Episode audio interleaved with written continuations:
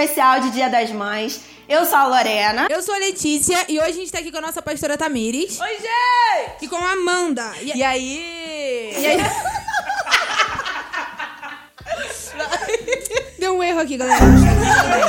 É, a gente vai falar um pouquinho sobre maternidade, né? Porque é um especial Dia das Mães. Pra você que tá ouvindo a gente é mamãe, a gente quer desejar um feliz Dia das Mães pra você. Então vamos lá, vamos começar. Pra vocês, como foi descobrir que vocês seriam mamães? Sem briga pra começar, tá? Sem briga. Então tá, eu sou a Amanda, eu sou a mãe do Pedro. Pedro tem dois anos e cinco meses.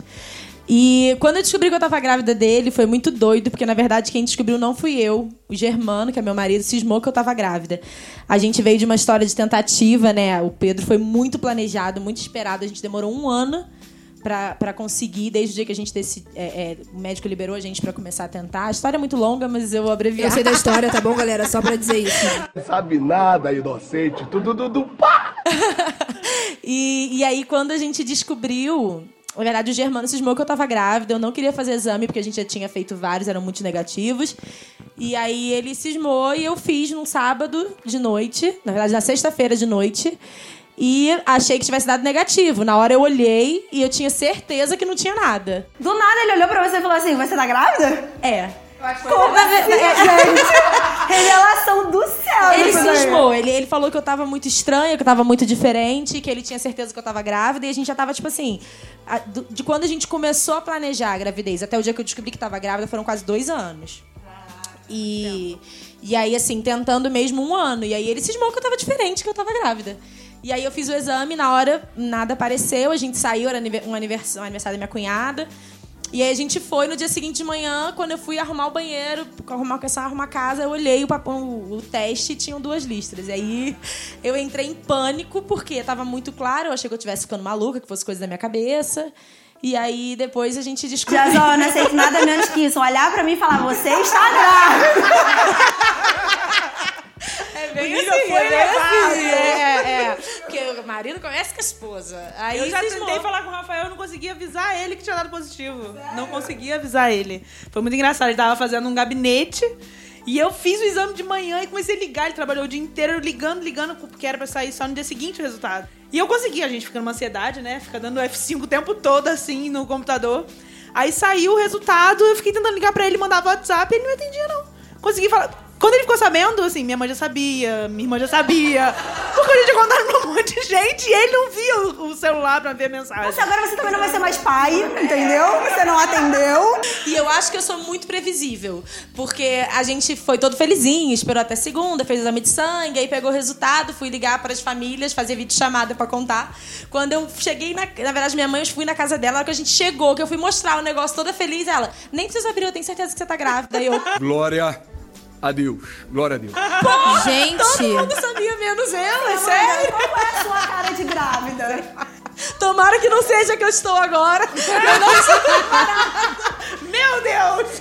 assim, eu olhei pra você e não te achei grávida. Ai, graças a Deus. obrigada. Já eu tô achando ela com uma carinha Você tá com cara de Amanda, tá com cara de Amanda. Essa quarentena, não sei, Pelo amor né? de Deus. Vocês criaram expectativas e depois viram que a realidade era diferente? Como é que foi essa experiência? Com certeza. Quem não? Que mãe que não cuspiu pro alto caiu no meio da testa, assim, várias, várias vezes.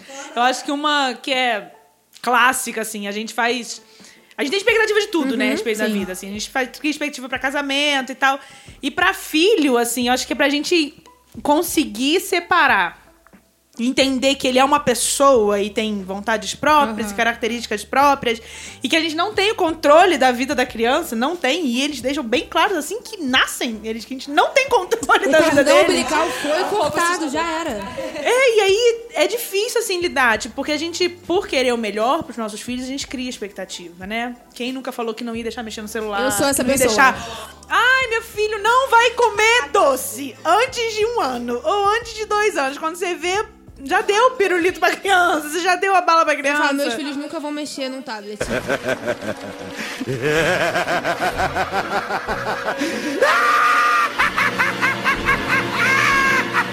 nunca vão mexer Ah, no tá. celular até Ok. terem três Gente, anos. Isso, isso tá registrado, porque um dia a gente vai mostrar pra Letícia que ela disse que os filhos dela não iam fazer. E aí vai cair na bem. testa pra todo mundo Eu cheguei um ver. dia na casa da Tamires e eu falei, nossa, mas a Luísa mexe no celular? Ela, mexe. Eu falei, meus filhos não vão ser assim. Ela, eu também Aí eu fiquei assim, É, a gente cria muita expectativa pra eles, mas a rotina com a criança demanda, a gente acaba realmente abrindo mão de algumas coisas. Lógico que a gente não pode perder o equilíbrio das coisas. Acho que isso é importante, assim. A gente tem que ter o equilíbrio até onde você vai privar e do que você quer privar, qual é o motivo disso. Pra- Até porque pra isso te dá firmeza na hora de você falar não, não pode, não, não tá na hora. Mas se você, se a gente não tiver isso, por exemplo, é, a questão do doce do refrigerante lá em casa. A Luísa não tomou Coca-Cola até os dois anos e pouco, eu acho, sabe? O que foi muito difícil pra gente conseguir. Mas a gente conseguiu, mas porque eu tinha isso muito firme em mim. Por quê? Porque a gente consome refrigerante em casa. Entendeu? Mas, por exemplo, é uma família que realmente não, não tem, ah, é mais fácil. Os ideais deles são mais Com firmados. assim. certeza, a criança. É, porque a criança, ela quer fazer e quer comer e quer experimentar. O que vê a gente fazer. Não tem jeito, sabe? Assim, é, em toda a educação, vai dar alimentação, hábitos que você quer que seu filho tenha, é, sejam eles religiosos e, e na educação da criança, o que a criança vai falar, né? Cara, eles repetem tudo. Eles É repetem complexo. tudo. Essa parte do, do falar e repetir é bem complexo. Amanda, e você? Então, assim, é- é, eu acho que a maternidade, de modo geral, ela é muito romantizada. É, é um romance lindo, é algo de cinema. Que não existe. E não existe na prática, não é nada disso. Quando, quando você tá grávida, que você vê aquela foto linda da mulher amamentando plena, você pensa, meu dia vai chegar. E na primeira amamentação. Quer é morrer. uma dor danada, você vê que, tipo, dói, não é tão fácil. E aí, eu acho que isso gera na gente, que é mãe, uma cobrança muito grande. Porque você tem um, um padrão que é completamente surreal. É surreal as coisas que você que a gente vê assim é, é, na internet, essas blogueiras, essas influencers, essas meni- assim elas viajam na, na, na teoria. Então tipo assim quando você pega seu filho no colo, você leva ele pra casa e ele chora e você fala eu não tenho pra quem devolver. Ele chorou, a mãe sou eu. Agora é meu, já era. Acabou, acabou, entendeu? No dia você entende que ele é seu e que não tem outro caminho, é muito doido. Não tem como assim. devolver. É, e Chorou, é um processo, é um processo de muita construção. Tem coisas que são muito simples de se resolverem e tem outras que são muito complexas, entendeu? A gente vê a quantidade de informação que a gente recebe ao longo da, da, da gravidez e nos primeiros momentos da criação do filho é muito grande. Então você tem assim, você começa com um parâmetro de amamentação que tem que ser assim. Aí depois, introdução alimentar, tem 365 milhões de métodos. E qualquer um deles que você fizer, as pessoas vão dizer que você está fazendo errado. É. E tem sempre aquela assim, ah, esse é o melhor. E nunca observando o que é melhor para a sua família, na sua rotina, sabe assim? E a gente querendo acertar, como mãe de primeira viagem, né, que nós somos, a gente acaba é, trazendo um peso, né, Amanda, que talvez não deveria ter. Desnecessário, É desnecessário. Sabe assim, de pegar, ah, mas estão dizendo que esse é o melhor. Tá, mas é o melhor pra minha rotina de vida? Porque, é, além de um filho, a gente tem uma casa. É, eu acho que. Exatamente. Tipo, É o raio da comparação que a gente vê em todas as esferas da nossa vida. Ele se aplica Mas muito acho que com o filho deve ser, tipo, caraca, onde é que eu tô errando? Tipo, e você não tá errando. É, e o louco é que, além da, de todas as comparações, tem uma pessoa a mais envolvida. Que, que é um indivíduo único. Por exemplo, a Luísa, eu esqueci de falar, né? Sou mãe da Luísa, ela tem três anos. a Luísa é totalmente diferente do Pedro. São crianças totalmente diferentes e eu sei que a Luísa vai ser diferente de todos os meus próximos filhos, se eu vier a tê-los. Então, essa, a comparação ela é mais desleal ainda na maternidade por causa disso. Porque não, não diz respeito só a mim como mãe. Diz respeito também ao meu filho como indivíduo. Né? Então, por exemplo, lá em casa nós somos três irmãos, né? Eu tenho dois irmãos. A nossa mãe é uma só. Mas nós somos pessoas totalmente diferentes, nós três. A minha mãe foi diferente com nós três, porque somos pessoas diferentes. Então não tem como eu pegar um modelo de maternidade, igual a Amanda falou, né? Que a gente vê na internet e tal, e querer aplicar a minha vida ao meu filho, se eu sou diferente, se meu Com filho é certeza. diferente. É Não muita. tem como, isso não vai Des- funcionar. É, é desleal com a gente mesmo É. isso, né? E eu acho que é isso que, que, que torna as expectativas relacionadas à criança e à criação dela tão difíceis. Porque o processo de você é, é, assumir a responsabilidade sobre a vida vida daquela, daquele ser humano, daquela pessoa, é, isso, isso gera na gente um- um- uma série de ansiedades, de medos e tudo. E aí você pega é, diversos padrões que são completamente inatingíveis, porque você não tem como acertar em tudo, não adianta, a gente não vai acertar em tudo. E você olha aquilo ali e isso vai gerando dentro de você um- uma série de sentimentos com relação ao seu filho. E assim, eu percebo que normalmente quando a gente é, cria muitas metodologias relacionadas ao que o outro faz para o seu filho, a sua frustração é muito maior. É, é muito difícil de você aplicar a, a criação que você viu, você viu, ah, eu vou fazer um método tal, tal, tal de introdução alimentar, nananã, parará. E na prática isso não vai funcionar, porque às vezes não se adequa à sua rotina. Eu sou um exemplo clássico de, de introdução alimentar, porque a pediatra disse que eu tinha que fazer do jeito que eu achava melhor. Eu falei, vou fazer tudo que eu achar na internet de. Aí eu comecei a Tem cozinhar. muita coisa na internet. Eu cozinhava é um todos os legumes separados, em panelas separadas. Meu Deus do céu. Sem sal, amassavam por um, eu que oferecia cor por cor. Aí eu fiz isso um dia, dois dias, no terceiro dia, tacamos na sopinha, tá tudo certo. Meu filho tá lindo, saudável, correndo, e ele come todos os legumes misturados. Eu não corto em bastões e dou na mão dele, tá tudo certo. Ele vai sobreviver. Quem é mãe sabe do que eu tô falando. É, durante a gestação, quais eram os medos que vocês enfrentaram e como vocês venceram isso? Medos todos. Quais não? Inclusive, não tenho filhos e já não tenho tinha medo. medo? Eu já tenho medo antes de casar, né? Assim, uma criança vai sair de dentro da minha barriga. Como vai ser isso? Então, dá medo do parto. Eu tenho um Dá medo da medo. gestação em si, porque durante a gestação é uma bomba de hormônios que é muito louca, sim. Por que, que você acha que o Germano descobriu olhando pra Amanda? Porque ela devia estar tá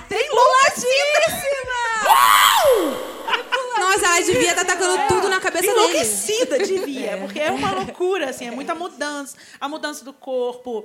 É, é muito louco, é muito maravilhoso ter um ser se desenvolvendo dentro da gente. A gente vê o quão É a milagroso. melhor sensação, é. acho que, do É, planeta é Terra. muito poderoso, assim. É um negócio muito de Deus mesmo. É, então a gente cria muita expectativa, mas dá muito medo. Principalmente assim, hoje, né? Eu lembro que quando, quando eu tava grávida da Lulu, eu pensava assim, cara, mas o mundo tá muito louco. Tá violento, tá isso, tá aquilo. Enquanto, beleza, Luísa tem três anos, dá quatro, cinco, seis, ah, beleza, eu consigo segurar ela dentro de casa até quantos anos? Mas e depois? Sabe? Eu tenho medo da violência. A gente tem muito. Quando a gente certeza. vira mãe, a gente entende por que, que mãe fica falando, chega em casa. Sabe? Assim, me liga, me fala onde você tá. Porque a gente fica preocupado. É como se estivesse passando por meio dos nossos dedos, Sim. sabe? Assim, a gente quer proteger, a gente quer blindar. É, tem algo que, assim, não é, não é um medo, mas é um temor que eu carrego até hoje em relação à Luísa, que é da instrução dela, Sim. sabe? Assim, eu sempre orei muito por ela e eu sempre falava, Senhor, eu quero que o Senhor nos dê sabedoria para que a Luísa cumpra o propósito dela. Com certeza. Eu quero. Porque é, é- esse é o maior desafio, né, Amanda? De da gente conseguir apresentar Deus para os nossos filhos, mesmo sendo, mesmo nós sendo tão imperfeitos, mas apresentar para que a criança se apaixone pelo Senhor, porque a gente sabe, filho de crente não é crentinho. Sim. Filho de pastor não é pastorzinho. Então, eu, esse é o meu temor em relação a Luísa, é conseguir criar para ela e proporcionar para ela uma caminhada que, de fato, guie ela pro propósito de vida dela, sabe? Assim, é a gente quando quando engravida ter a consciência de que beleza, Deus está nos dando um filho, mas tem- ela tem um propósito. Claro. cumprir. É, é. Não é porque Deus não tá me dando um filho porque eu quis engravidar. Não, Não é pra mim, colocar né? uma não é criança mim. no mundo, né? Exatamente, sabe? Não é É, eu acredito muito, né, que o nosso chamado ele é anterior à nossa existência. Né? Eu não acredito que ah, nasceu alguém, eu tenho que dar um propósito. Não. Já existiu Deus o olha, existe um clamor, vou criar alguém para suprir esse clamor. Então, que guiar os nossos filhos para isso é uma não é um medo, mas é um temor que eu tenho e eu carrego isso, né, por saber que eles são a resposta para a geração que eles estão, que eles vivem, né? Eu, não, eu nem tenho filhos, mas o meu maior medo sempre foi do parto. Nossa, eu morro Porque de minha medo. mãe teve muito Mas é problemas. pavoroso, né, o É. Minha mãe teve muitos problemas no parto. É assustador, tá tudo certo. Mas aí quando eu comecei a orar, tipo, eu nem, nem não estou grávida, gente. Que Fique claro que o povo é assim. Deixa eu olhar "Casou, sua cara se você está com Não estou grávida. Fantástica. Mas eu sempre tive muito medo, cara, tanto da gestação quanto de colocar uma criança no mundo, tanto da responsabilidade. E eu comecei a orar pelo meu filho, mesmo ele ainda não vindo no mundo. Isso me acalmou muito, sabe? Eu tive uma experiência muito grande com isso. Tipo, eu ainda tenho um pouquinho de medo. Gente, nossa, eu tenho muito no medo. parto. Mas. Não, eu não quero ter cesariana por causa da- anestesia, que eu, Eu não morro de quero ter parto normal Só que de o parto normal Eu também é não uma queria parto dor normal. que assim... Eu já queria parto Mas eu quero parto pude. normal. Cara, Eu- mas se o meu eu- pavor era, era anestesia. Eu não faço cesariana por causa Não, da anestesia. testemunho para a amada. O meu medo era anestesia, eu nem senti. Senhor! É, anestesia. Gente, Eu anestesia quero é menos, é o menos pior. Eu, eu quero optar, se eu puder, por parto normal. Não, eu não quero parto normal de jeito maneira. Eu, Eu assim- Lembra daquilo assim, o ideal é não gerar expectativa. No, God, please, no! No! Vamos trazer a amada para a realidade. Que está rolando demais para o meu coração. Talvez eu tenha que fazer uma cesariana, né? Não sei. Acontece. Eu, assim, na minha primeira consulta do pré-natal, eu sentei na, na, na mesinha da médica, eu falei, estou grávida e tal. Ela já me acompanhava, porque eu já era tentante, né? Então eu já fazia um acompanhamento. E aí, quando eu sentei, eu falei com ela, tô grávida. E ela, ai, que legal, vamos ver mais ou menos a data prevista. Eu falei, vamos marcar cesariana, amada. Porque a data prevista é a data prevista da cesárea. É, não, eu já sem- não, eu assim, já queria eu tinha muito pânico, sempre tive Nossa. medo do parto. E assim, durante a gravidez, várias vezes eu me peguei chorando porque eu pensava assim, ai meu Deus, ele vai ter que sair daqui. É exatamente bem isso. tranquila agora. Mas assim, se, olha eu, só, se eu posso te tranquilizar, o meu parto foi, assim, a minha gestação de modo geral foi muito tranquila. glória a Deus. Eu não tive nada, eu não tinha enjoo, eu não tinha mal-estar. Eu só tive muito sono. Muito sono. E aí, assim, nesse processo, eu acho que, assim, os medos que eu tinha estavam muito relacionados às expectativas que eu criava. E aí, tipo assim, eu tinha muito medo de como seria o dia. E o dia do parto foi um dia maravilhoso. Tipo, meu filho nasceu 20 de dezembro. Assim, nasceu pertinho do Natal. Então, assim, a família estava toda num clima, assim, foi muito legal. legal. E, e- e, assim, eu acho que a gente tem que pensar muito que apesar de ter um ser se desenvolvendo dentro de você, você continua sendo uma pessoa. Então isso não te isenta de sentir coisas, de ter medos, de ter inseguranças, ansiedades, alegrias e tristezas, né?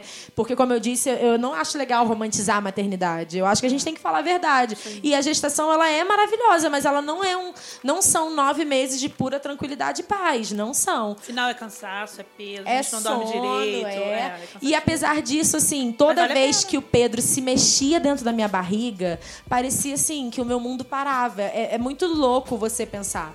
Porque você vê a criança se desenvolvendo e crescendo e o milagre da vida Tem mesmo uma pessoa se desenvolvendo dentro, de dentro de você. você. É, a Luísa dançava, eu acho, acredito eu. O Pedro tinha muito Era mais. soluço. Muito A soluço na minha barriga. Era muito barriga, legal. era A fase mais difícil que vocês acharam até hoje na maternidade, qual foi? Sério. É, pra mim foi o pós-parto. Primeiro ano da criança, assim, né?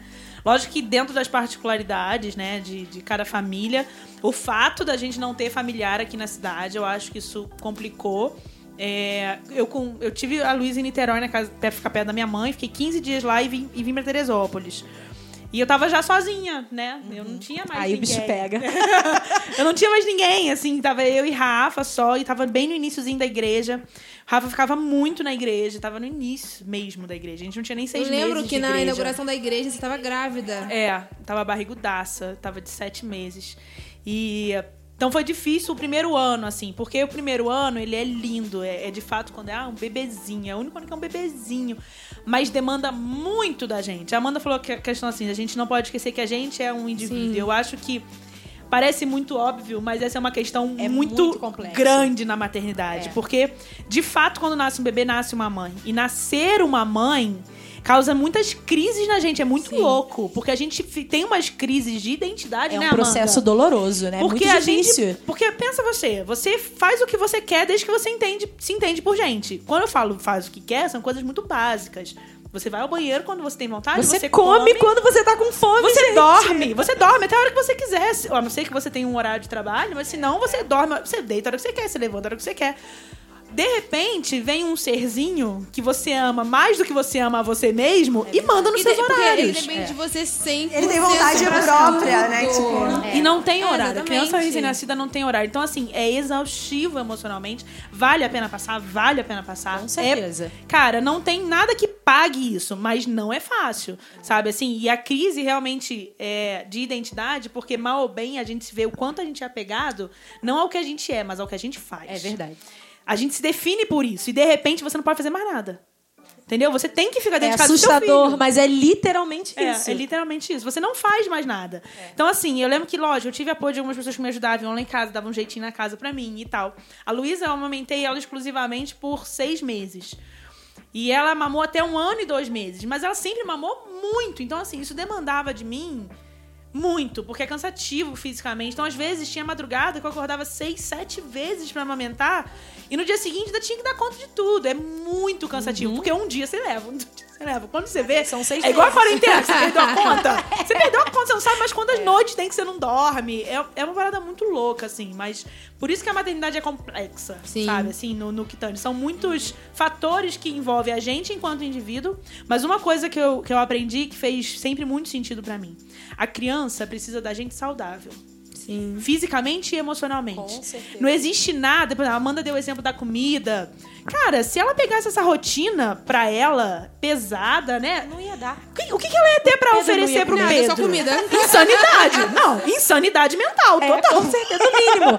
O mínimo Entendeu? era É. insanidade mental. E aí você para pensar o que adianta? Ah, nossa, os legumes estão todos em palitinhos. Mas aí você oferece pra criança assim, come logo esse palitinho! Você vai comer esse palitinho que eu Olha demorei só. três é. horas pra Pedro, eu fazer. tô há 40 minutos só picotando essa cenoura. Aquela olheira que vem aqui na boca. Entendeu? Às vezes é, É melhor verdade. tu dar uma sopa pronta que você comprou na farmácia, mas você vai dar com carinho. Então, entender isso é, fez- deu né? muito valor, assim, pra mim. Poxa, não era isso que eu queria oferecer, mas a minha sanidade mental É, é isso que eu tenho. não me deixa ir além. Então, equil- é, aquele, é o equilíbrio.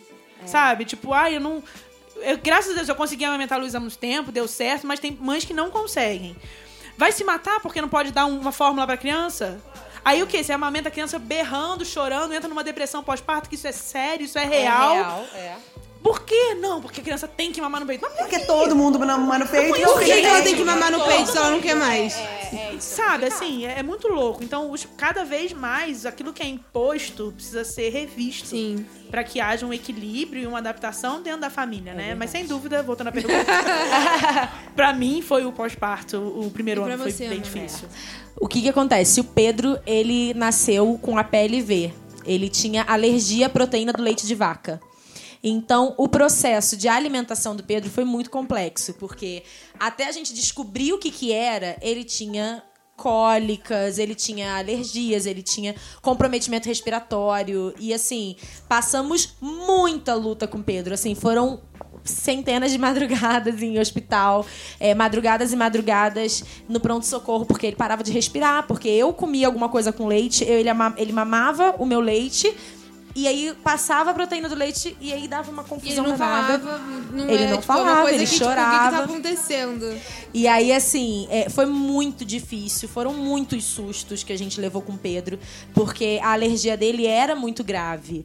E assim, até esse processo da alergia dele passar, a gente teve muita dificuldade. Assim, é, foram uma das coisas que mais mexeram com a minha cabeça com relação à maternidade.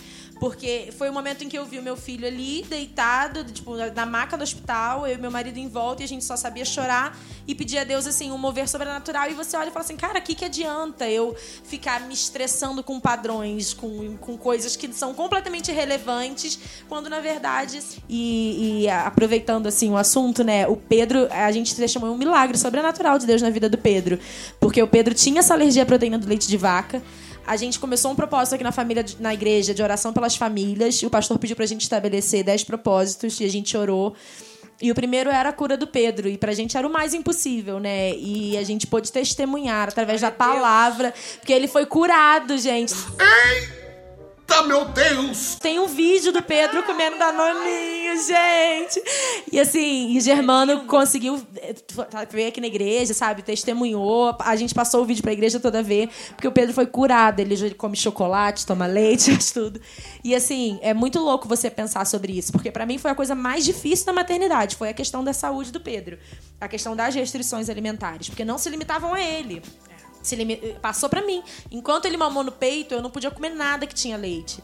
E assim, foi um processo muito longo, muito doloroso, mas assim, é maravilhoso você testemunhar que as coisas passam. E vai passar. Independente do processo e da dificuldade, vai passar. Você e vai olhar pra trás certo. e ver o milagre de Deus, tipo, é. É muito louco, é muito louco. Gente, meu filho tava tomando Nescau antes de vir pra cá. Para. Eu lembro que você postou um vídeo dele comendo danoninho, né? Foi. Eu falei, gente, tipo, toda criança É. come danoninho. E a gente e foi muito doido, porque a gente foi fazer compra e eu entrei no mercado e falei assim: Germano, você quer que Pedro tá curado? E aí olhou um pra cara do outro e falei, eu vou levar Danone hoje, ele vai comer. aí eu comprei o Danone, botei ele sentado na mesa e ele comeu o Danone e eu ficava pra ele, tá gostoso, filho? Aí ele, tá gostoso. Ai, que fofinho. Ele era, um, assim, foi, foi sobrenatural de Deus. E, e é isso, assim, independente da questão relacionada à maternidade. Vai passar, vai passar, a amamentação, passa. O desfraude passa, aleluia.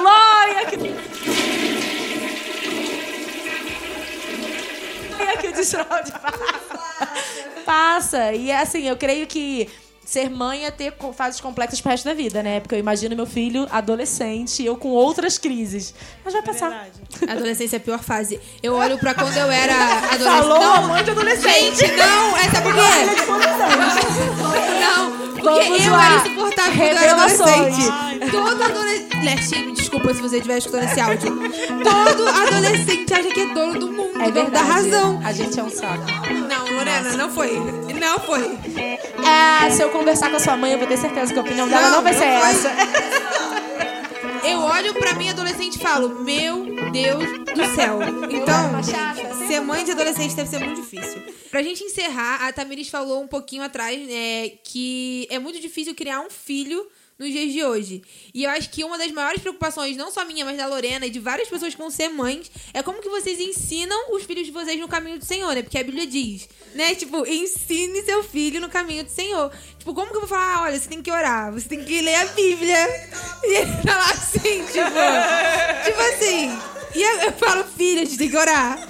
A gente tem que. Ah, Porque Então, ele a não nasceu chave, crente. Ele mas não então, nasceu crente. Não, vai, não é, não cresceu. Falar nisso, eu tô doida pra Luiz se converter logo, entendeu?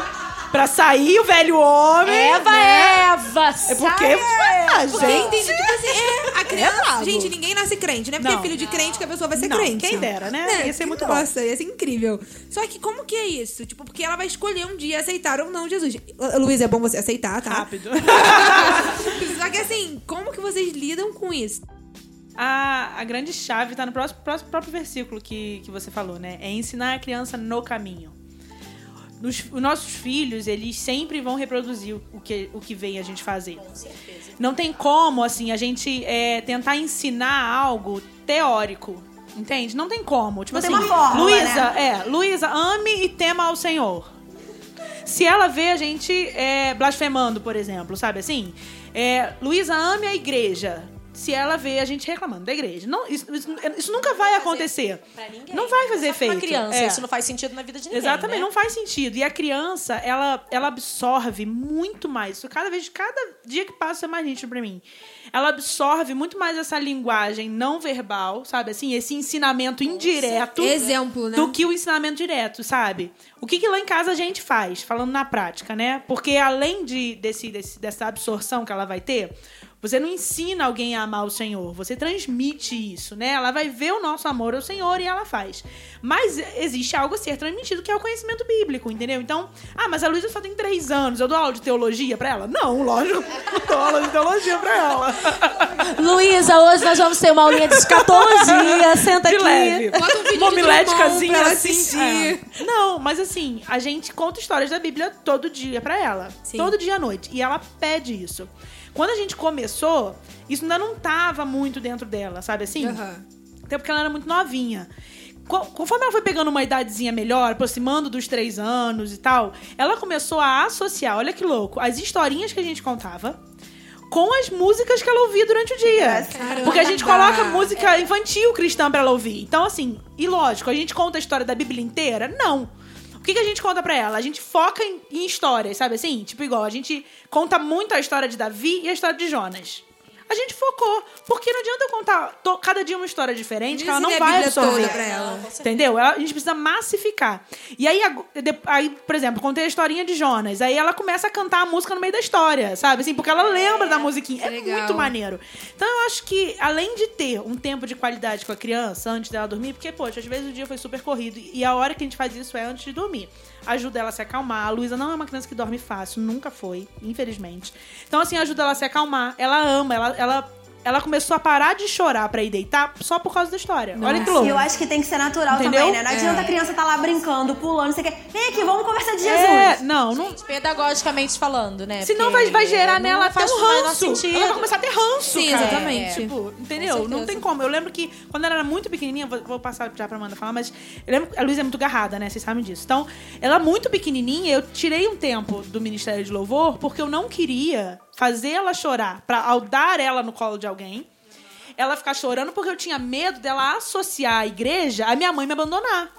Então, poxa, eu não quero que eu chegar na igreja, ela gerar nela uma ansiedade, uma tristeza, porque sabe que quando chegar na igreja, eu vou colocar ela no colo do primeiro que aparecer pra eu poder cantar. Então, não. Então, não, tudo bem. É. A gente tem que Nossa. entender que é, tem só, que ter é um tempo. E tem que ter um- uma sabedoria também pra você discernir Aí hoje, isso. graças a Deus, ela vai pro Kids, sabe assim? Ela tá com saudade do Kids. Demorou, três anos. Vamos chegar lá, Pedro ainda não vai. Meu Deus. Desanimem, não Sabe desanimem. assim, mas é importante saber que, cara, essa linguagem não verbal, a criança tá. Então, em tudo. Como é que a gente faz pra, pra ensinar a criança? Sendo a gente de verdade. Se a gente quer que a criança ame o Senhor, a gente tem que amar o Senhor. Com certeza. De verdade. É, é um processo muito natural, eu acho, assim, né? É- é- porque como a gente entende que tudo que eu faço para pro Pedro é o reflexo do que ele tem que fazer, seja a coisa mais simples da mais complexa. Ele vai sempre reproduzir as minhas ações. Tudo que eu faço relacionado a Deus gera no meu filho, é, é, mesmo que seja inconsciente, uma necessidade de reprodução daquilo ali, assim. A gente percebe é, é, que o Pedro, ele tem, ele tem um amor pela igreja. É muito doido você pensar nisso. A gente tá nesse tempo de quarentena sem vir pra cá, sem poder estar aqui na igreja. E é, é, todos os dias, quando a gente deita pra orar, ele fala: Senhor, obrigado pela igreja que tá fechada. Porque ele agradece pela igreja que tá fechada. Porque, assim, pra ele é muito natural. É, é, é muito doido você pensar que, às vezes, algo muito simples que você faz gera no seu filho uma responsabilidade sobre as ações dele. Por exemplo, quando. o- o- é- é, ele é menino, né, gente? Menino é uma benção, mas é ligado no 220. Então, assim, é, é, a gente tava no parquinho esses dias, no condomínio, brincando, ele empurrou uma criança, eu chamei ele, falei, filho, você não pode fazer isso. Você tem que ter carinho com seus amigos, você não pode machucar o amigo. Ele olhou pra mim e falou assim, porque Deus fica triste? Aí eu abracei, expliquei, contextualizei, né? Aí a mãe fica assim, nossa, caraca. Porque assim, cara, alguma coisa que eu tô fazendo tá dando certo. Porque você vê que o princípio tá ali. Ele, ele, antes da quarentena começar, ele tava na casa da minha mãe, apareceu o arco-íris, aí ele, vovó é de Noé. Ah, meu fofinho. Cara, você acha que eu fico todo dia, filho, olha, o arco-íris foi a aliança de Deus com Noé. filho, não, não é isso. É porque assim, É natural. de alguma forma, algo que você faz no decorrer do seu dia gera no seu filho um sentimento ou uma sensação a respeito daquilo ali. E acho que a melhor maneira de você é, é, instruir o teu filho é ele, ele vendo os exemplos Sim, dentro exatamente. de casa. É, eu lembro que quando eu era criança, minha avó não precisava falar pra mim, Alice, você tem que ler a Bíblia. Eu via que ela lia a Bíblia e eu falava, pô, por que, que ela lê todo dia? Por que, que ela senta todo dia pra ler a Bíblia? Entendeu? Então. É, por que, que criança fica querendo celular hoje em dia? É, exato, porque a gente fica Porque com aquilo. vê a gente com o celular na mão É, o tempo com todo. certeza. Então, se a criança vê a gente com a Bíblia na mão, a gente se dedicando com tempo ao Senhor, ela vai querer. É uma coisa que é natural pra tudo, assim, pros exemplos ruins e pros exemplos bons, né? Com certeza. Então, gente, esse foi o nosso podcast especial de Dia das Mães. Um beijo, mãe. Feliz Dia das Mães. Feliz Dia das Mães. Todas as mães do Next, um feliz Dia das Mães pra vocês. E aproveitem o nosso podcast. E fiquem ligados que ainda vai vir um monte de podcast muito maneiro por aí. Aê!